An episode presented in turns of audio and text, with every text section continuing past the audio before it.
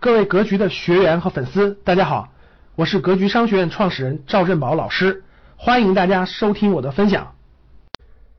前两天呢，有一位学员通过我们的辅导员来问我，说他呢这个家里的资产情况呢是比较多，然后呢不知道该买什么，他听上银行的建议，买了上百万的黄金，然后呢他听完课以后呢，听我讲到了啊，黄金不是资产，所以就很紧张。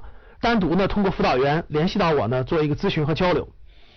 那我了解他的情况以后呢，我就会跟他说啊，结合他的家庭资产的总的情况量来说，他买的黄金肯定是买多了啊，少量的、适当的配一点黄金啊，是为了防范一些极端风险的。像他那么样的大量的那个资金量买了黄金，肯定是不对的。其实用通俗易懂的语言来说，就是不会下崽的就不是资产。什么意思呢？举个例子，比如说核心城市、核心位置的房子，它就会下崽。什么叫下崽呢？有租金收入啊，可以带来租金的现金流，对不对？那优秀的公司你买了以后，每年有分红，它每年有利润有分红，对不对？这同样也是会下崽的。那黄金呢？它不会下崽，它带不来每年的那个现金流，你只能去赌这个黄金的价格的高低。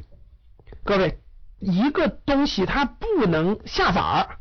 它不能带来租金，不能带来现金流，你只能去赌它的价格的涨跌。那这就是什么？就是投机，典型的去赌黄金价格的涨跌，这是赚不到钱的。因为黄金价格的涨跌不是由你能决定的，是由外部的这种汇率、国际关系、战争所有的突发情况所决定的。所以各位通俗易懂，好理解啊，不会下崽的就不是资产。我们买的资产都是会下崽的，每年能给带来稳稳当当带来现金流的，这才是你判定资产的最关键指标。至于你说房价的高低的涨跌，或者是优秀公司股价的高低涨跌，那是赚钱的第二个层次。